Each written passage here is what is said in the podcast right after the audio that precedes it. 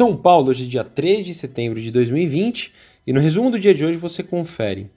Bom, por aqui o Bovespa mostrou fraqueza nessa quinta-feira e fechou em baixa de 1,17% aos 100.721 pontos, sucumbindo à forte correção de baixa em Wall Street.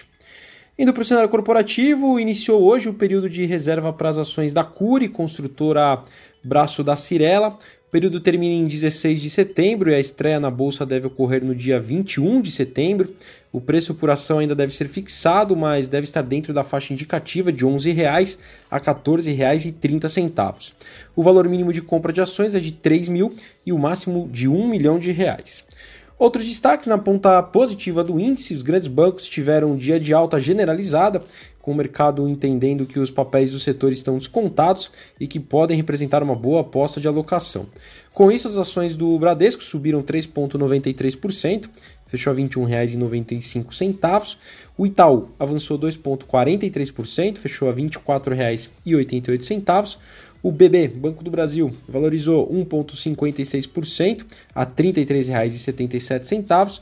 E por fim, o Santander, com uma alta de 3,38% a R$ 29,65.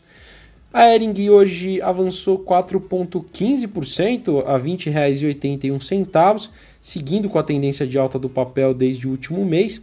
No radar, a companhia declarou que caminha em direção à normalidade e que as vendas alcançaram cerca de 92% dos níveis de 2019 nos últimos dias, apoiadas pela reabertura das lojas físicas e pelo grande crescimento do e-commerce.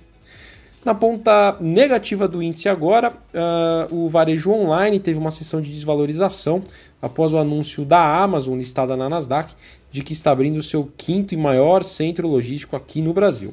A B2W perdeu 7,57%, fechou a R$ 102,50. A Via Varejo caiu 6,89%, a R$ 19,19. E a Magazine Luiza fechou com uma queda de 5,36% a R$ 88,50. A TOTUS teve uma queda de 5,80%, fechou a R$ 28,12, depois que a empresa ofereceu pagar a multa de 100 milhões de reais para a Lynx em meia oferta de combinação de negócios entre as empresas. Fora do índice, a Lynx teve uma queda de 1,37%, fechou a R$ 36,67. Indo para o exterior, as ações da China fecharam em queda, com os investidores vendendo papéis de empresas de consumo e com tensões sino-americanas também afetando o sentimento otimista decorrentes de dados positivos do setor de serviços. O índice CSI 300, que reúne as maiores companhias listadas em Xangai e Shenzhen, recuou 0,55%, enquanto o índice de Xangai perdeu 0,58%.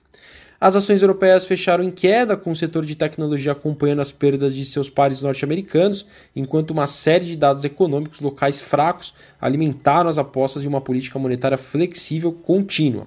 O índice FTS Eurofirst 300 caiu 1,39%, enquanto o índice pan-europeu perdeu 1,4%.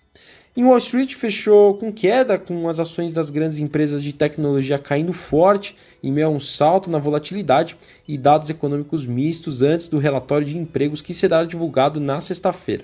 O Dow Jones caiu 2,78%, o S&P 500 perdeu 3,46%, enquanto a Nasdaq teve uma queda de 4,96%. Bom, sou o Fábio Capone, Equity Sales do BB Investimentos. Diariamente estaremos aqui no Investimento em Foco, trazendo um resumo do dia do mercado para você. Até a próxima!